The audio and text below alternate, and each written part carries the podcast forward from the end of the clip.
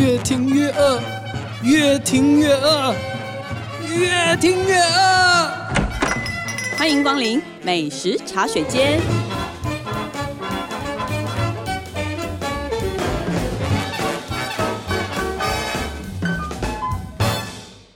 大家好，这里是静好听与静周刊共同制作播出的节目，我是静周刊美食旅游组的副总编辑林义君。今天呢，我们要谈的美食话题呢，不是食物，是饮料，是 酒。其实可能比较熟悉我们的读者或者是听众会知道，就是说我们在杂志栏目的分类里面，其实是有一个好酒的栏目，是每个礼拜都会出的，每个礼拜都会有至少两页的这个篇幅在谈酒。那我们一直觉得吧，至少我自己时下看到的一些酒的报道，其实都是比较可能稍微单一一点，所以我们就想说，哎，我们也可以来处理一些，就是用各种不同有趣的角度来讲这个酒的故事。那可能是酒的品牌故事啊，也可能是酒搭餐的技巧。每个季节适合喝不同的酒，比如说像清酒，我记得我们做过秋酒，嗯，然后什么热酒，然后当然很多是我们会介绍全台湾各地新开的酒吧，当然我们也介绍很多新的卖酒形式。那我们就请我们其中一位。不是很爱喝酒，但也没有说不爱喝，不要这样。对对，你看还自己承认自己没有不爱喝 对的，适度饮酒，理性饮酒，是理性饮酒的美食记者 杨新化。大家好，来聊聊你想聊的酒的事情，嗯，好吗？对，先讲第一间叫做众酣，对，众它是那个伯仲的仲，然后酣就是酣畅的酣，这样。这间众憨呢，它其实背后的老板大有来头，他是就是一个中租企业的总裁辜仲立，他非常的懂吃懂喝，是一个美食企业家。对，这样讲有些人可能不熟，嗯，但是讲他开的店，他、啊、他还他有开过，比如说总裁牛肉面啊，然后还有最近的那个宋子时尚的 fine dining 的餐厅，然后还有中时泰勒网，他也有引进那个红白酒，还有一些精品的咖啡。嗯、那这次呢，他要前进的就是那个日本酒的市场，所以他就成立了一个众酣的清酒选品店，这样、哦。所以众酣主要是处理日本酒的系列，应该不能说清酒的精品店嘛，嗯、因为它还有烧酒嘛，对对对，它有烧酒，还有一些日日本水果酒嘛，嗯、对这些果实酒，就是在等于说就是日本产出的所有酒，他都希望囊括在里面。嗯、但是因为你写这个分析的时候，我觉得很多人对他们这个新的品牌。很感兴趣，嗯，后来就是我们那个网文的报道，那个点阅率还不错嘛，嗯，然后后来我就想说，哎，大家对他的好奇点到底在哪里？后来我发现好像是他卖酒的。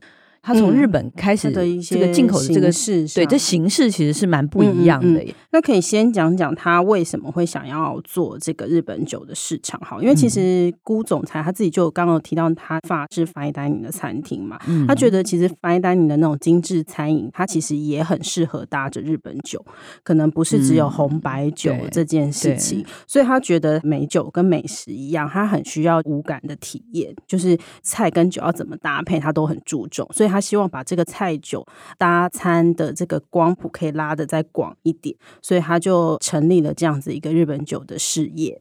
嗯。所以这种大公司要做，他们其实也做了很长的时间的调研嘛。嗯、对，对，对啊，他们就是经过大概两年多的市场的规划，他就由他们中租企业旗下有一个专门负责餐饮，他就是爱思奇企业，然后他就跟这个日本的长谷川酒店合作推出这个新的品牌，叫做众酣。哦。那你真的要好好介绍一下这个长谷川酒，嗯、因为它其实蛮厉害的。对对对，它是成立在一九六零年，它是东京很知名的日本酒类的批发跟零售的商。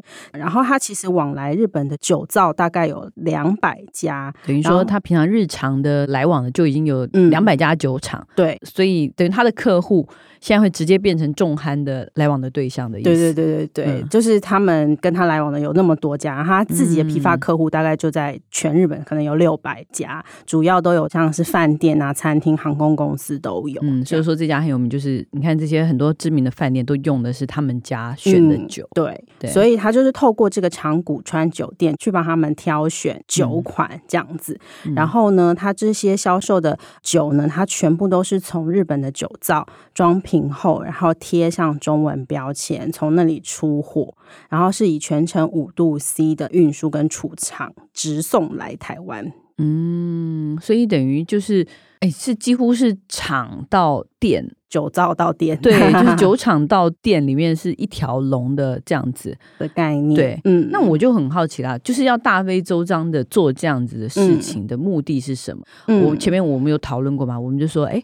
两百家酒造，可是我必须说啦，嗯嗯、这两百家酒造绝对不是没有来过台湾的产品，哦、对对对对，对不对？大部分都来过台湾，对，就是他们可能在台湾是还有代理商的，对，对不对？那对那为什么要做这样子形式的？其实它是可以透过它这种输送的方式，它是确保它的品质跟风味，因为其实你知道，在市面上流通的清酒有很多，那甚至你可能会有一些平行输入。的一些水货啊，那其实你拿到手上，你不知道前一分钟或是前十分钟它在谁那里，或者它有没有被好好的储藏着，嗯、然后它的酒质风味会不会变，嗯、所以它其实就是有一个多了一层安心的保障。嗯，那那价钱呢？因为其实说真的，日本酒来台湾最大的问题，我觉得往往卡在价钱，嗯、因为大家都、嗯、都知道嘛，就是说，反正日币的价格换成台币卖嘛，嗯嗯嗯，对，那会便宜一点嘛。所以它大概价位，它是说落在一千五百块一瓶左右。嗯，算是比较中价价位的，可能他没有挑那种。天价的那种可能就是不在他们这个采购，嗯，好像没有到太贵的。对啊，因为现在也经常有那种一瓶八千啊，一瓶一万五的，对不对？就是名饼非常，现在真的是非常的多。对，所以他是基本上他挑选就是一千五百上下，然后呢，他觉得品质是他们都试过。对对对，他很相信这个长谷川酒店选酒的眼光，因为这个长谷川酒店他好像也曾经办过一个清酒的一个竞赛啦，就是在。在日本算是还算蛮有口碑的。对，对，所以他会店内就提供从北海道啊到九州，大概有二十多家的酒造。然后酒款刚刚有聊过，就是有涵盖清酒、烧酎啊、水果酒这样子。嗯，对。然后其实还会有一些很多酒造是只供应给日本特定通路的一些商品，或者是这个长谷川酒店跟酒造共同克制的限定款，哦、也有可能会在这里上架。哦，那就会有一些你平常比较特别的，即使是出自同一个酒造，嗯，可是因为同一个酒造可能它有十几、二十甚至几十种产品都是有可能的，嗯、对，所以会有一些独家的东西在这边。嗯嗯嗯对，那当然他自己进了，他会供应他自己的餐厅。那这边还是一个像酒吧的形式。对对，他有一个小小的那种开放式的吧台，他在每天的下午一点到八点，就是会供应两款的当日单杯酒，这样一杯大概是一百到一百五十块。嗯，它其实是一个卖酒的店，嗯嗯嗯，对不对？其实是一个酒的零售店，所以他是很鼓励大家到这边来买酒回去喝。那如果你不确定你喜不喜欢这支酒，那你可以在那边试喝一下他们的酒单。所以他的那个酒单，他的单杯酒就是一直循环，嗯，一直轮替啦，大概每天就是两款这样子。对啊，所以我就一直我就一直怀疑你啊，怎样？我觉得你，我觉得你回家的，因为。你回家的路上一定有去停喝一杯，因为它的位置就在你。对对，市政府捷运站某个出口出来，走路不到五分钟就到了，是不是？很多人都会经过，是不是？对对对，就很容易去喝一杯的地方，对不对？而且一百块到一百五也还蛮便宜的，我觉得，嗯，蛮适合那种，就是哎，你如果约人家吃饭或什么，可能时间太早，或者你想跟某个朋友嗯稍微聊一下，我觉得哎，可以去那边喝个单杯，然后小酌一下，对，小酌一下，然后之后再一起去吃饭，或者是做一些别的事情，都蛮适合的。哎，那这个是台北的一个算是一个新的形式嘛？对。那其实我们也介绍了蛮多别的城市的酒吧。嗯，其实全台湾城市的酒吧，我们都几乎吧，很少逃过，都有推门进，真的 很少逃过我们的 cover。对我们，我觉得我们记者真的很厉害。我觉得你去好多是那种老屋酒吧，嗯嗯嗯，老宅酒吧，毕竟他们比较有气质。哦，是是是。对你你你是说跟你的气质比较有一些符合。好，我我还特地把之前的那些酒吧的那些照片翻出来，了解了一下他们的气质、哦、外观这些的，哦哦、我还换回一下我的记忆，这样子。嗯嗯嗯、确实啦，就是现在开在老屋里的酒吧，好像在各个城市都变成一个风潮。嗯，对，它可能哎，有的也没有那么老，民国五十年、五六十年那种的也有。嗯，那你去的就是真的挺老的。嗯嗯嗯。那你今天要介绍第一家是？先讲台中的七九吧，七是一个木，在一个西东西南北的西，它在台中市的西区民权路。七夕的七的感觉，七夕，对对对，音是同七夕的七，对，没错。这个是台中的友人给我的线报，他说：“哎，有一家气质很好的老宅酒吧，叫做七，你一定要去看一看。”这样，然后我就想说：“哦，好哦。”然后就那时候晚上约访的嘛，然后先在外面的那个水泥墙外面观察了一下，那其实真的是他那个水泥墙建的刚刚好，就是你完全看不出来，以你的身高。对，以我身高没办法，就是大概只能看到墙上面露出一点点的那个门框，还有里面的那个光线从那个门里面透出来。然后它的进去的入口还要稍微转折了一下。我，我就是看了门口那个照片，我突然间觉得它那个门口那个设计很像以前那个迷宫哦，有没有 转的那个感觉？就一个墙一个墙这样这样叠，像迷宫。我想说它是有一点，这是什么房子要搞成？对对对，你要左转再右。对，为什么要？弄成这么的神秘，神秘。那这个迷宫墙的后面是还有两扇大门，是什么房？都已经这么防盗了，到底还要怎样？就是左转右转都还要在两扇大门，然后打开之后，哦，好好，果然气质很好哦。这是是什么样的房子？它这个是七十年的屋龄，然后它前身是那种在日本昭和时期年代高级公务员跟眷属的那种住宅。嗯，然后其实老板他自己还有用那种老窗花的玻璃。玻璃灯具去装饰，然后它墙面还有稍微的刷旧，楼梯的扶手是用以前它拆下来那个老窗框去做那个扶手，这样。所以他们除了整修之外，他们在装饰的时候其实也非常的也有花一点心思，也花了，对，也必须要把整体堆叠出这种怀旧感，没错。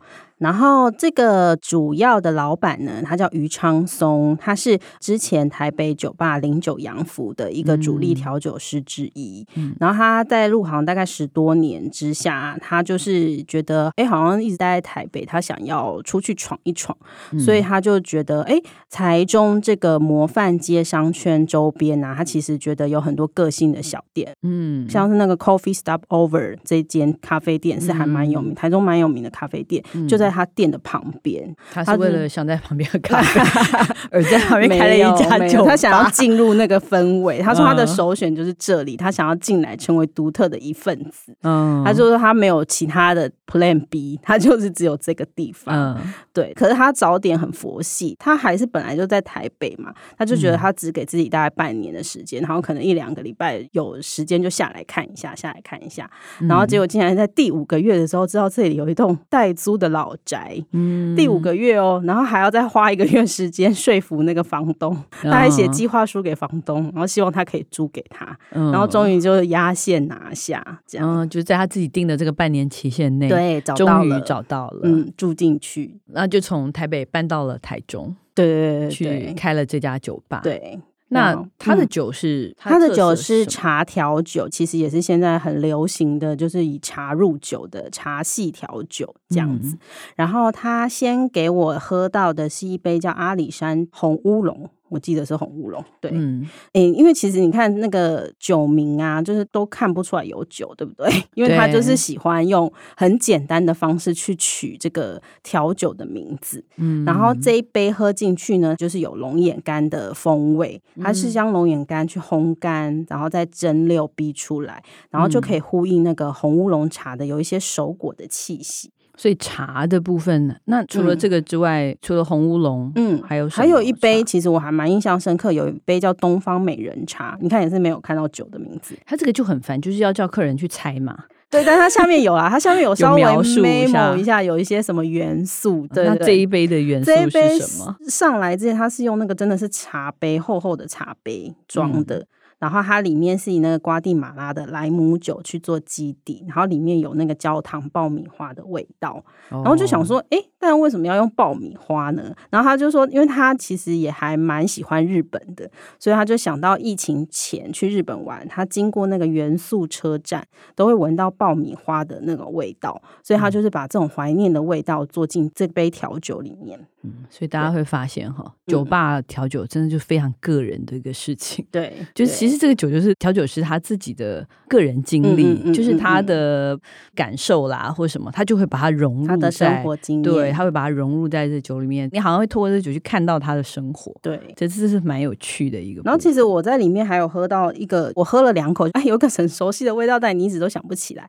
然后最后喝了第三口，才终于发现，哎，它是芋头，哎，是芋头的味道。就这除了爆米花之外，还有芋头。对，然后他就说，嗯，那应该是那个爆米花让它可能会有芋头的香气。所以你看味道的组合是很神奇、很特别。然后如果比较喜欢淡雅一点的，我觉得可以喝那个大鱼岭高冷茶。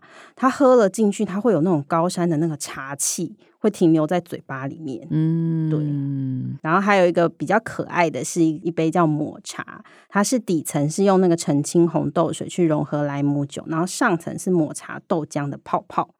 然后就有点像拆解那个抹茶红豆蛋糕，然后它还会再装饰一个小小的巧克力马卡龙，就是让那个甜点感更完整。哇，这四杯茶酒几乎每一杯完全不一样。对啊，都很喜欢。对，啊、对，哇，喝完四杯，可以去喝喝看。我觉得中间需要穿插一点吃的，不然会有点受不了。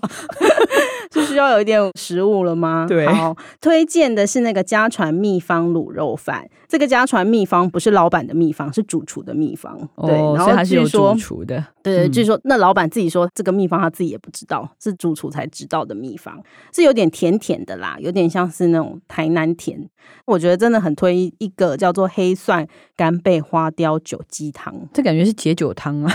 对 对对，这可以当前面开场，或是你最后 ending 的。我觉得它两边都很适合。建议 ending 啦，这个后面还有，这里面也有花雕酒哎、欸。没有，我觉得这个 ending 完你真的是可以再喝一杯，因为你等于前面就解掉那个味道啦。哦，对，真的真的可以。好，很不错，所以感觉它酒跟餐都不错，然后环境也。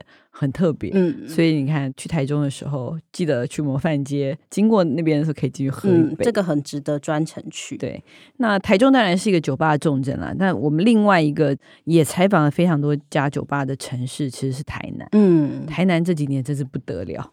我觉得真的是酒吧大爆发哎、以我们的采访行程来看，我大概每一个月都要签两次到台南的交通费的单子吧，嗯、对不对？对，这间就是在台南中西区民生路一段的巷子里面的，叫龙里酒吧。龙就是笼子的龙，然后里是里面的里的另外一种写法，这样。嗯、对，对，它是一个日式老台南日式老屋的建筑，然后大概有九十年这样子，更老的一间房子，嗯、而且它名字很妙，嗯。龙里，我觉得他一定在玩某种谐音梗，他就是 bar lonely 的 lonely 啦，对呀，lonely 再去把它想成那个中文，对。对，再去延伸，对，龙里他会取这个名字呢，就是老板智胜，他叫胡智胜，他觉得社会其实就像一个很有许多规范的笼子，可是我们总是在这个社会里面啊，但是也没有办法挣脱它，可是你可以决定怎么样在笼子里面生活，所以他酒吧它其实就是笼。让他选择可以生活下去的地方，这个挺有哲学感的。对啊，所以我那时候听完就觉得很有意思，哎，不再是只有 lonely 那么单纯。对对，就是，但也很妙。你仔细想想，他讲的。他觉得这个社会就是很多的，反正你逃你逃不出这个规则，嗯，但你可以选择你要进入哪一个笼子，嗯，你就选你自己的笼子就好了。对，那他的笼子就是这间酒吧，没错。其实真的，我觉得所有的做酒吧的人，真的都是某种哲学家。对对。然后这个智胜呢，他自己也是调酒师，他的调酒主要就是自学钻研来的。嗯，然后他想要开一间酒吧嘛，那他起初也是为了找地点，商审了很久。然后就想说，哎，那跟宇宙下订单许愿好了。他说，如果有一个日式老屋跟日式庭院，那就好了。为什么这样接你却有这种很神奇的找房子过程？突然也是会问呐、啊，总是怎么获得这个物件的嘛？哦，是是是，对呀、啊，每个获得物件都有一个奇妙的一个转折。对.结果他竟然就有一天滑那个租屋网的时候，就竟然发现，哎，有一个条件是老屋院子都有，然后就立刻去约看房子，嗯、然后没。想要当下无法签约，你知道为什么吗？为什么？我觉得这个理由也是蛮妙。他说，因为那个房东要算一下承租者的八字，要让他送上 八字，要先送上他八字，让让可能房仲带回去给房东，然后房东算完之后觉得哦，你可以租，你才可以来签约。是，是，嗯，开酒吧都是个玄学，对对，要请示神明。哦，所以神明有尬以他，对对对对，神明有批准可以租，所以他隔天马上跑来签约。嗯，对。然后唯一的条件呢，房东对自身唯一的条件就是不能跟动屋内的那个长楼梯。他就是一进去呢，一个笔直的楼梯就是从二楼往下放。他就是把这个空间破成了两半。那个楼梯是什么材质啊？什么木头？木头哦，木头，木头不是那种本来建好的那种，是本来建好的，啊，是本来建好的，对，是木梯，木梯，木梯。我不敢上去，因为我怕 那个那真的很陡，你怕年久失修，承载不了你，我怕它坏了，我就要我就惨了。对，然后就是你的气质就消失在那里，对，所以我们就不能回来了。对。就是记忆最深刻，真的是一进去就会被那个长楼梯吸引，就会觉得哎、欸，怎么？因为你人家一进去都会想要空间很开阔嘛，对，对。可是它、就是、那个楼梯变成一个视觉焦点是真的，对。但是在拍照的时候，嗯、它是一个很强烈的，没错。可是你一看就觉得很突兀，可是越看就好像嗯，好像越看越顺眼，也很自然的存在在那儿了。哦，对。那因为这间根本就是一个更老的房子耶，九、嗯、十多年。嗯，那里面呢，它还是木造的吗？还是？它是红砖，哦、它是红砖墙。OK，对对对。然后它里面还有做成一个榻榻米的和室。嗯，对。所以其实整个也是有一点昭和风啦。嗯，对。然后调酒呢，也是茶系的调酒，很流行的茶调酒。我觉得现在好像茶调酒也是蛮受大家欢迎的。嗯，是目前的一个风潮。对。那可是主要会做茶调酒，是因为那个智胜很喜欢喝手摇饮，就是就是一个很奇妙的 对对对泡沫。红茶关系对对，然后为了符合这个日式老宅的空间呢，所以茶调酒它就是聚焦在那个日本刺青的主题上，所以名字也取得蛮日式的。比如说像有一杯叫做艺妓，艺妓上面带有那个玫瑰红茶的泡沫，其实就是有一点像你喝到那种泡沫红茶手摇饮的感觉。可是呢，你喝进去又有蜜香红茶、黑莓利口酒带来的那个花果香，就又很符合艺妓的那种设定，这样子优、嗯、雅的感觉。嗯，那除了艺妓之外，还有一杯看起来很凶的，它就是一个深棕色的酒意，它叫武士。感觉就是很烈，可是你其实喝进去呢，是有一些泥煤威士忌、生培铁观音的烟熏味啦，是感觉是还蛮 man 的，就是很像城墙外那个武士已经攻进来的感觉。嗯，可是呢，你这样喝了喝了之后，就会发现，哎，它后面其实还有带着蜜饯感的甜酸香，就是有一点反差萌。然后我那时候跟发想这杯调酒的调酒师，他叫小潘。在聊，他就说哦，其实呢，他本来就是想要塑造一点，就是那种反差萌的形象。他觉得搞不好武士私底下也是会玩猫啊，跟兔兔啊。啊 对对对对对对对啊，很有可能啊。对啊对，并不违和，不违和，不违和。我想说哦，好有道理哦。真的，然后想喝再淡一点，可以试试叫做锦鲤的这一杯，它的颜色比较像啤酒的酒色，它是用那个发酵百香果啊、冬瓜糖、威士忌去搭配那个冻顶的乌龙茶，然后最后再倒入啤酒，会带一些气泡感，这样子，嗯、对，然后就有点像池面上锦鲤在悠游，有一些涟漪的感觉，嗯，嗯。这个感觉也不错，这三杯都蛮有特色的，嗯，对啊。那有酒应该也有菜吧？有有有，这里也有吃的。然后是智胜特别请厨艺精湛的爸爸特别做的。嗯，然后比如说红烧牛腩盖饭啊，就是智胜小时候吃到的味道。嗯，然后可以搭配刚刚比较有气泡感的锦鲤那杯。嗯，然后还有一个是红乌龙威士忌醉鸡，它是用那个红乌龙茶跟威士忌茶酒酱汁去淋上醉鸡这样子。嗯，嗯 okay，所以其实也蛮好吃的。哦，都还不错哎，他们其实都。都有这种哈，可以搭酒的一些对下酒菜。真的，我觉得老屋酒吧真的是一个，它已经变成好像我们去每个城市旅行，或者是你居住在那个城市的时候，嗯、让自己放松，好像一定要去的一个地方。嗯，而且每一间除了得有很厉害的调酒，其实它整个建筑空间，我觉得那是一个整体的感受吧。没错，哎，刚刚忘记讲，它还在龙里附近有开一间新酒吧哦，它叫响虎。响虎，嗯，怎么响就是声响的响，虎就是琥珀的琥。对，哦、走路不到五分钟，哇塞，酒量强的可以一次去喝两间。对，我们的意思就是说，你知道，像台中或是台南，你看这种酒吧这么多的地方。简直你是可以八号坪，就是你可以散步在这个酒吧区，一间一间的，对啊，甚至他们有的不是都联合起来做一些活动吗？对不对？一站一站喝，一站一站，每一家喝一杯，哇，一个晚上下来也不得 了。可是这也是你看那个，对，就是可以看那个城市不同的面貌啊。而且你看每一家酒吧是不是因为主人不一样，它会呈现完全不一样的风格？没错。非常有趣的一件事情。对，好，那我们今天先聊到这里，休息一下，等一下再回来跟大家分享我们的试吃单元。